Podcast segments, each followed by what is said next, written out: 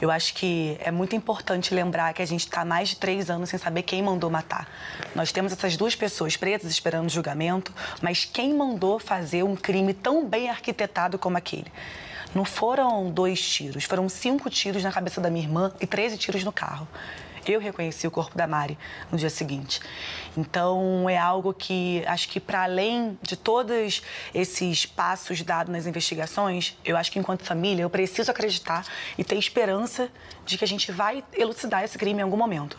Mas, para além disso, é continuar lutando para saber quem mandou matar a Mari, porque uma vereadora eleita, 46 mil votos, no exercício da sua função, e tudo isso demonstra a frágil democracia que a gente tem no Brasil. O Brasil precisa responder quem mandou matar Marielle. Você já deve ter escutado muitas vezes a pergunta: quem mandou matar Marielle Franco? Essa frase se tornou um dos mais fortes gritos por justiça. Desde que a vereadora e o motorista Anderson Gomes foram executados no Rio de Janeiro. Já se passaram mais de quatro anos, mas o assassinato de Marielle e Anderson permanece sem uma história. Isso mesmo, sem uma história com início, meio e fim. Uma história que responda por que uma mulher, negra, mãe e ativista em defesa dos direitos humanos foi executada com pelo menos quatro tiros na cabeça. Uma história que diga a motivação do assassinato da quinta vereadora mais votada da cidade do Rio de Janeiro, em 2016. Como você sabe, a temporada de 2022 do Legítima Defesa buscou olhar para as vítimas e ouvir o que elas têm a dizer.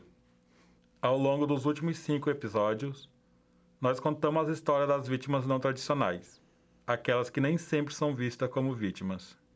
Falamos das vítimas do Estado e das dores das suas mães e familiares, daquelas que sofreram violência de gênero e suas diversas violações, inclusive dentro do sistema de justiça. Falamos das vítimas LGBTQIA, e sua luta por reconhecimentos e direitos Falamos ainda das primeiras vítimas da história do Brasil, aquelas que resistem a opressões e violências há mais de 500 anos por aqui.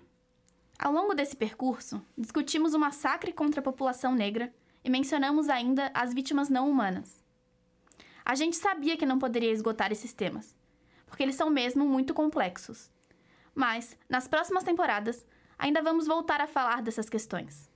Depois de contar as histórias de tantas vítimas, e de tão diferentes tipos de danos, a gente se depara com uma pergunta: o que exatamente as vítimas querem como resposta para os danos que sofreram? Essa pergunta é bem mais complexa do que parece. Às vezes, como no caso da Marielle e do Anderson, a primeira resposta é ter respostas. Sim, às vezes saber a verdade já demanda uma luta enorme. Mas e depois? Pelo que lutam as vítimas? No último episódio da série Vítima, eu, a gente vai conversar sobre o que as vítimas buscam diante das violências que sofreram. Também queremos discutir sobre a justiça que elas pedem e os limites dessa justiça quando ela é sinônimo de punição. Eu sou o Gregory Fernandes. E eu sou a Clara Lopes. E está começando mais um Legítima Defesa um podcast do grupo Poder, Controle e Dano Social, da Universidade Federal de Santa Catarina e da Universidade Federal de Santa Maria.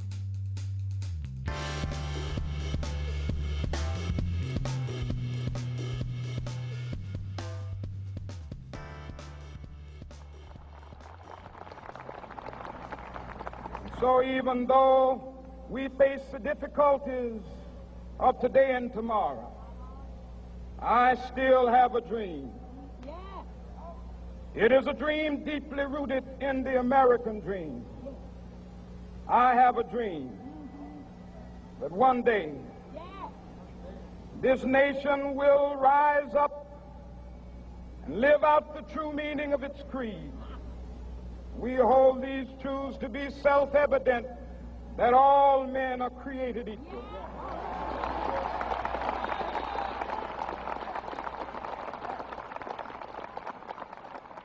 O pedido de justiça é um protesto constante na história. Muitas das nossas referências culturais giram em torno disso. Filmes, novelas, discursos e histórias infantis nos apresentam essa busca por justiça. Mas será que em algum momento encontramos? Ou melhor, será que estamos procurando no lugar certo? Você provavelmente reconheceu no áudio o discurso I Have a Dream Eu Tenho um Sonho, de Martin Luther King. ele foi um grande lutador pelos direitos civis nos Estados Unidos. Esse discurso foi um marco histórico do ativismo contra a segregação racial. No trecho que você ouviu, Martin Luther King fala que, apesar das dificuldades que temos hoje e ainda teremos amanhã, a igualdade racial é um sonho, um objetivo a ser perseguido. Ele está falando em um contexto de intensa luta política por igualdade racial nos Estados Unidos. De certa forma, o discurso definiu o que se entende por justiça naquele cenário dos Estados Unidos nos anos 60. Justiça seria igualdade racial, luta antirracista e direitos civis para a população negra. Demandas que ainda hoje reverberam no Brasil e no mundo. Mas nem sempre o pedido por justiça, assim, em abstrato, consegue explicar o que realmente se deseja. Talvez você tenha pensado logo em prisão, né? colocar os culpados na cadeia ou esse tipo de coisa. Bom, nesse episódio, vamos te convidar a pensar a justiça fora dessa caixa. Imagine a ocorrência de um delito.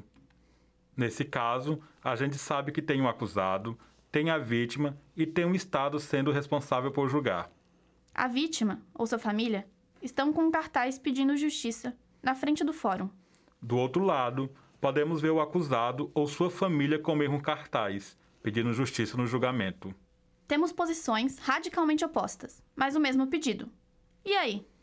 E aí que sobrou pra gente em sociedade responder. Qual justiça a gente quer?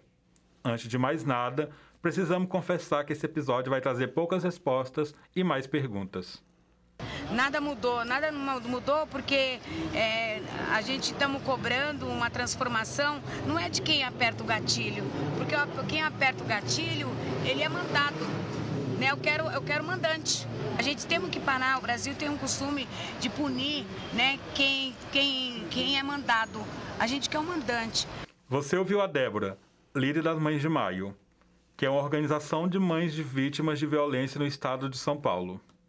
A Débora apareceu no nosso episódio Vítima, eu, quando o Estado produz violência. Se você não ouviu, volta lá depois. Uma forma possível da gente tentar entender o que significa tal justiça é essa, a partir da vítima. E talvez agora você tenha pensado, tá, mas isso não é óbvio? Se existe uma pessoa prejudicada pela ação de outra, a justiça é a reparação dessa vítima. E a gente concorda com você. Acontece que, por sistema penal, a vítima é invisível, e foi isso que demonstramos ao longo da temporada de 2022. Desde o episódio Vítima Eu, um olhar da vitimologia crítica, já te dissemos que muitas vítimas nem mesmo conseguem ser vistas dessa forma. Então, entender a vítima como um protagonista talvez seja o comecinho dessa nossa jornada em busca da justiça. Mas, como a gente bem avisou, isso não significa uma solução mágica para responder nossa pergunta. Isso porque as vítimas não são uma entidade uniforme, bem pelo contrário. E seus processos de vitimização são muito diversos. Cada vítima vai ter sua própria reação, sentimento e interpretação da justiça para o dano que sofreu. Como no caso das Mães de Maio, muitas vítimas se organizam politicamente para transformar o sentimento de injustiça em uma luta coletiva. A Organização Popular por Justiça denuncia o apagamento de comunidades no sistema de justiças oficiais. É o processo, por exemplo, do Tribunal Permanente dos Povos. Você deve ter ouvido falar dele recentemente. Considerando os múltiplos elementos de prova testemunhal e documental fornecidos e as informações que são do domínio público, considera que é apropriado avaliar que a conduta de Jair Messias Bolsonaro consistir em ter provocado maliciosamente a morte de várias dezenas de milhares de pessoas através da sua decisão, tomada na sua qualidade de chefe do Poder Executivo do Estado, de rejeitar a política de isolamento, prevenção e vacinação face à pandemia do Covid-19 constitui um crime contra a humanidade. Em setembro desse ano, o atual presidente do Brasil, Jair Bolsonaro, foi julgado e condenado pelo Tribunal Permanente dos Povos. Isso ocorreu por causa de sua gestão durante a pandemia. Isso que você ouviu foi um trecho da sentença que condenou Bolsonaro. Ela foi lida em sessão realizada na Faculdade de Direito da USP. Muitos juristas reconhecidos internacionalmente estavam presentes. O Tribunal Permanente dos Povos é um tribunal internacional simbólico criado em 1966, com sede na Itália, que processa e divulga violações de direitos humanos. As condenações desse tribunal não têm efeitos jurídicos, ou seja, ninguém recebe uma punição por causa delas. Mas elas servem como instrumento de denúncia dos crimes contra a humanidade. Elas dão visibilidade para as violações de direitos humanos para criar pressão por justiça. E esse tipo de julgamento extraoficial não acontece só nesses grandes organismos internacionais. Não. Aqui no Brasil, a gente também encontra organizações de vítimas da violência estatal condenando o Estado. Ao montarem tribunais populares, esses grupos estão tentando dizer o que significa justiça. E a Praça do Pacificador, em Duque de Caxias, na Baixada Fluminense, foi palco de um evento inovador. Um tribunal popular foi montado para a condenação simbólica do Estado brasileiro. O evento foi organizado por diversos movimentos sociais. Uma simulação de julgamento onde o Estado brasileiro é o réu. O maior crime?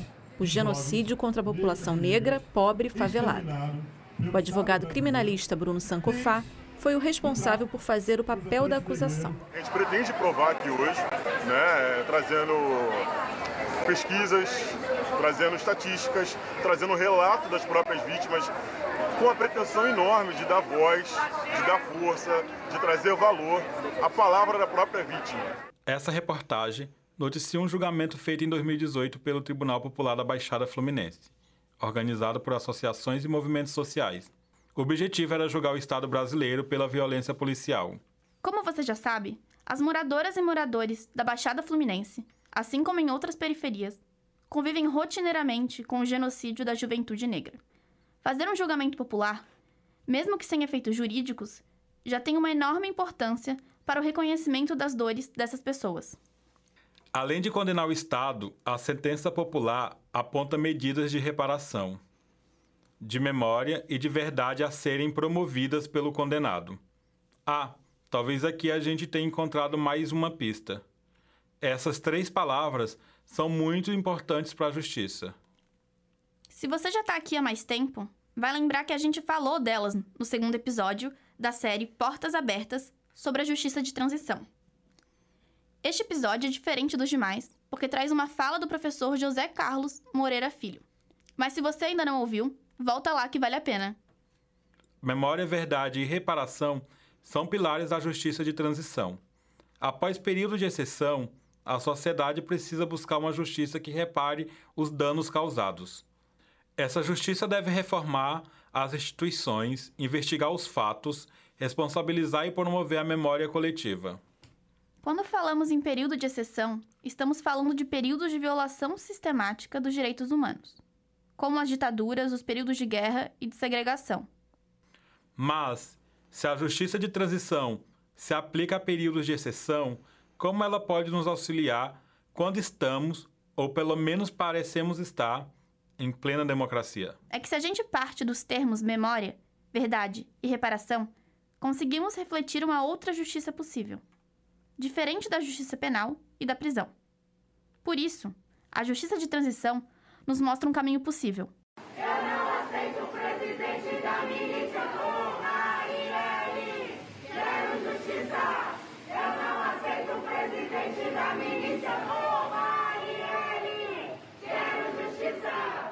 Iniciamos este episódio com a pergunta: Quem mandou matar Marielle Anderson? Nesse caso, a justiça começa por saber a verdade.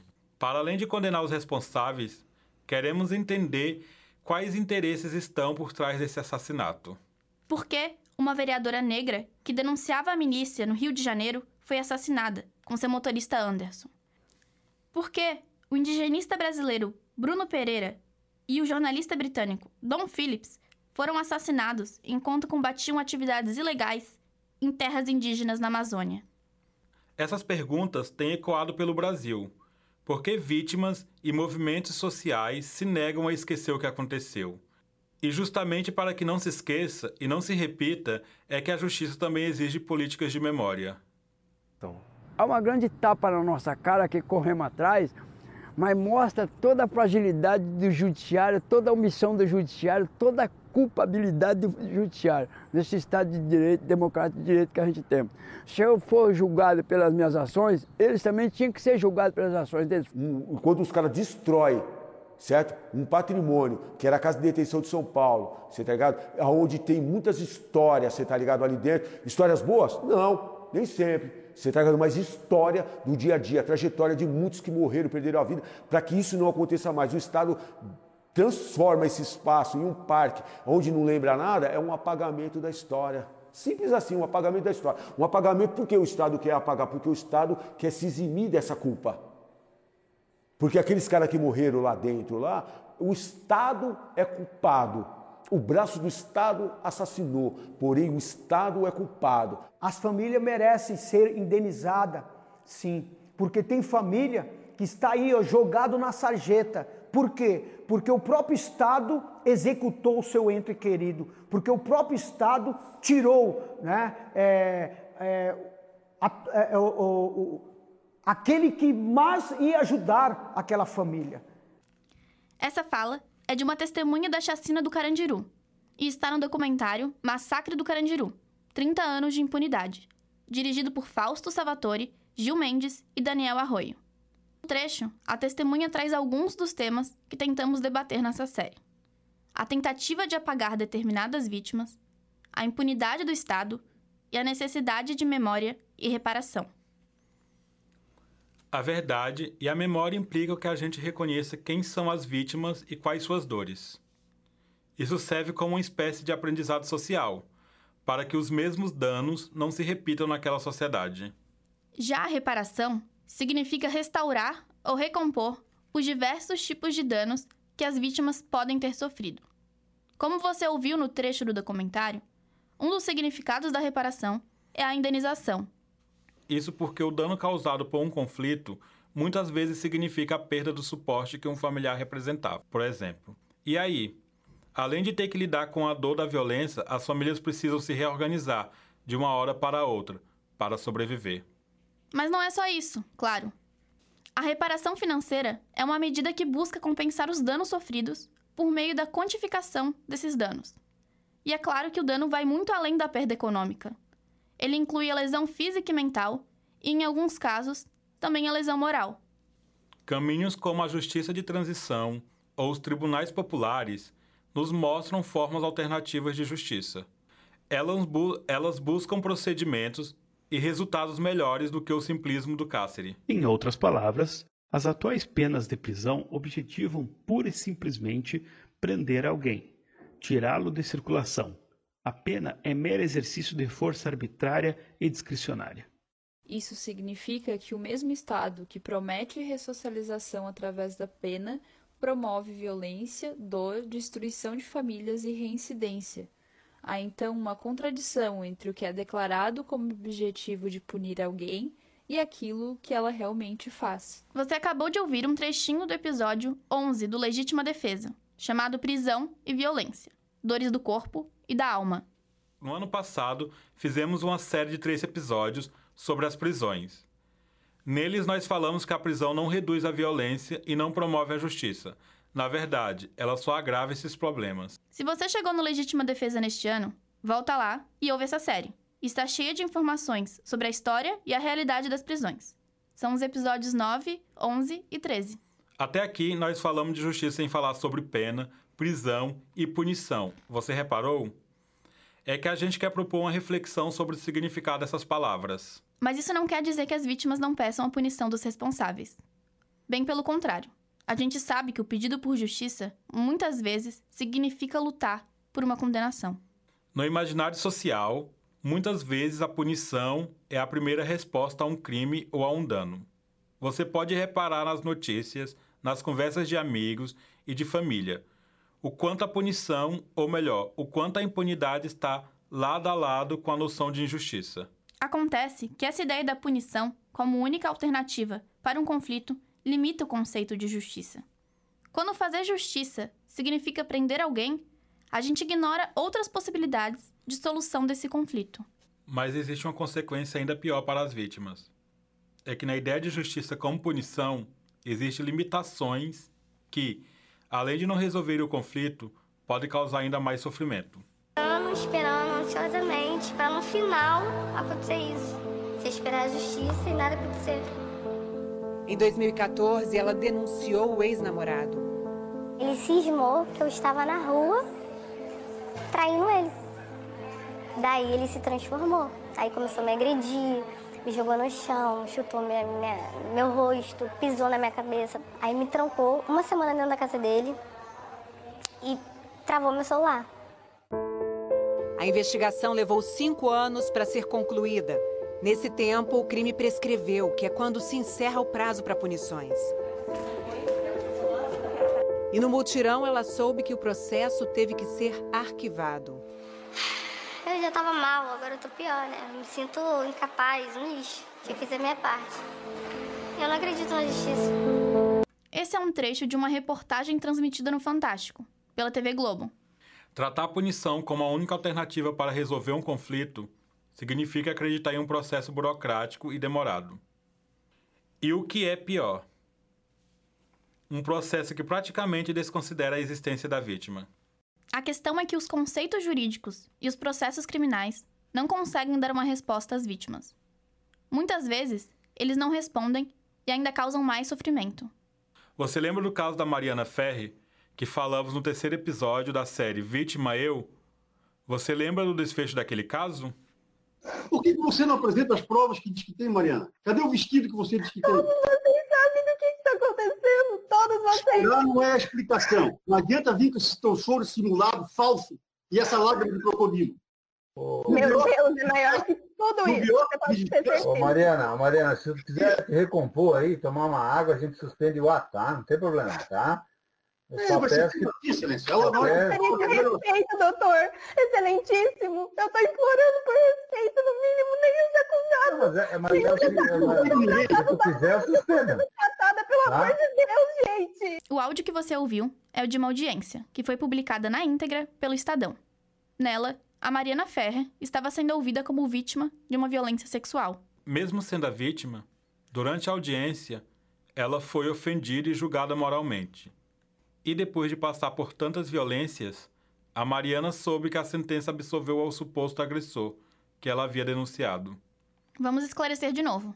Não estamos discutindo o caso e ainda mesmo a sentença proferida pelo juiz em primeira instância.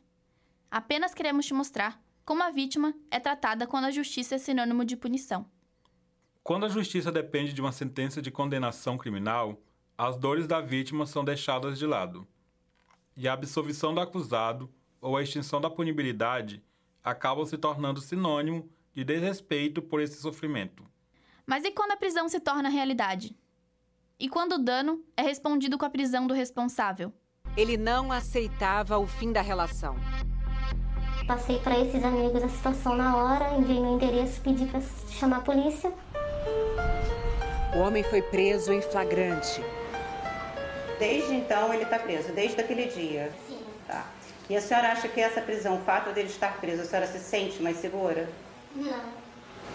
Nesse outro trecho, da reportagem da TV Globo, a vítima fala para a juíza que a prisão do seu agressor não a tranquiliza. Ela não está sozinha. Vítimas mulheres, principalmente mulheres negras, relatam a sensação de que a prisão não resolve o conflito. Seja porque acabam sendo invisibilizadas pelo sistema penal, seja pelo medo de que esse agressor volte a procurá-las quando estiver solto. Ou seja, até mesmo quando ocorre a punição, ainda assim é possível que não resolva o sofrimento da vítima. Daí o problema de colocar toda a expectativa em prender alguém. Com tudo isso, a gente não pode dizer que as vítimas não podem ou não devem entender a justiça como punição. Na verdade, se você acompanhou essa temporada, sabe que não queremos silenciar ou falar por essas pessoas. E além dessas pessoas, existem as vítimas que sequer têm voz, literalmente. São as vítimas não humanas, os animais, as plantas, lagoas, rios. A gente não conseguiu fazer um episódio sobre as vítimas não humanas, mas este é um ponto de extrema relevância para refletir sobre a vitimologia crítica. A nossa ideia é pensar sobre esses limites que temos que enfrentar quando associamos a justiça à punição. Além de pensar, gostaríamos de propor alternativas para expandir o conceito de justiça. Você lembra do conceito de justiça restaurativa? Então, a partir desse trabalho micro, eu quero sustentar que as potencialidades da JR estão no fato de que nós podemos apropriá-la como um paradigma de reconstrução do conceito de justiça no espaço público, do diálogo cotidiano permanente, não apenas onde houver conflitos, mas onde houver relações interpessoais, desconstruindo o tecido do ódio, o tecido do inimigo, o tecido da apartação em todos os níveis da vida, desde o nível interpessoal das relações familiares até o nível da pena, de modo a superar a pena. Aqui quem falou foi a professora Vera Regina Pereira de Andrade, para o grupo de estudo Criminologia Crítica Vera Andrade. Se quiser entender a justiça restaurativa com mais profundidade, a íntegra da conversa está no primeiro episódio da série Portas Abertas. Como você ouviu na fala da professora Vera, essa alternativa pode ser vista como uma maneira de lidar com conflitos fora do paradigma punitivo. Ou seja, de outra forma de fazer justiça sem necessariamente punir alguém.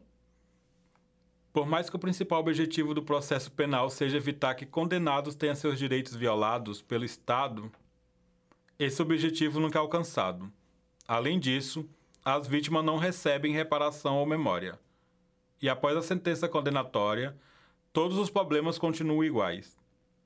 Ou seja, o conflito que está por detrás do que chamamos de crime não será sequer compreendido. E as relações entre as pessoas, e muitas vezes entre as pessoas e suas comunidades e territórios, tampouco serão restauradas. Muito natural. Portanto, que as pessoas não se sintam seguras com a aplicação da pena. O objetivo da justiça restaurativa, por outro lado, é a resolução do conflito a partir das necessidades da vítima. É uma busca por restaurar as relações sociais. Olhando para o outro lado, para o lado do causador do dano, a justiça restaurativa propõe a ideia de responsabilização. A noção de responsabilizar é uma questão bem básica, que a gente conhece desde criança. Você lembra de ouvir alguma vez que toda ação tem uma consequência? Então, toda pessoa adulta deve ser tratada como tal. Só que quando a gente aplica uma pena a alguém que tenha causado um dano, essa pessoa não precisa se responsabilizar pelo que fez. Ela sequer precisa entender o tamanho do sofrimento que causou. Ela é apenas submetida a um castigo. Na justiça tradicional, a vítima simplesmente não existe para além de ser mera testemunha do processo. Ouça que o professor Daniel Achuti, advogado criminalista e professor da Escola de Justiça Restaurativa Crítica, tem a nos dizer sobre isso? Então a gente tem é, um, um, mecanismo né, que, de uma forma ou de outra, acaba dando o protagonismo para as partes do conflito, para que elas possam deliberar sobre o que, que deve, deve ser feito em relação ao fato né, central, fato que originou aquele encontro, e como que elas podem, então, lidar com isso para o futuro. É, e aqui é muito interessante, muito importante colocar também uma observação de que a, a justiça restaurativa ela tem lá no movimento de vítimas né, um, um, importante fator de impacto na sua construção, portanto, a vítima tem um papel bastante central, bastante importante nesse mecanismo. Quer dizer, é, a vítima deixa de funcionar como o, uma espécie de, de meio de prova, de obtenção de prova, né, para passar a ser efetivamente uma das protagonistas ali daquele cenário, é, digamos, é, que, que vai se construir a partir do diálogo. Esse áudio está no episódio 65 do podcast Conecta Processo Penal em Debate, disponível no Spotify, se você quiser conferir. Então, a gente quer olhar para isso e trazer a reflexão sobre outras formas de responsabilizar quando um crime acontece. Não se trata da ausência de responsabilidade, com outras formas alternativas de justiça, não queremos a impunidade. A ideia é corresponder melhor às demandas das vítimas, dos seus familiares e da comunidade envolvida nos conflitos como um todo. Mas isso quer dizer que a justiça restaurativa responde a todos os problemas que o sistema punitivo causa? Ela é a grande solução para os nossos problemas sociais? Não é bem assim. Estamos falando de conflitos muito complexos e vitimizações muito diversas. Não existe resposta simples e definitiva para eles. Mas isso não nos impede de pensar alternativa. Ou seja, primeiro a gente precisa reconhecer que a cultura da punição não é resposta para os nossos conflitos. Na verdade, isso é tema de pesquisa e discussão científica no Brasil e em diversos países. E aqui no Legítima Defesa, esse assunto sempre vai retornar. Então, se você ficou com vontade de ouvir mais, continue escutando a gente.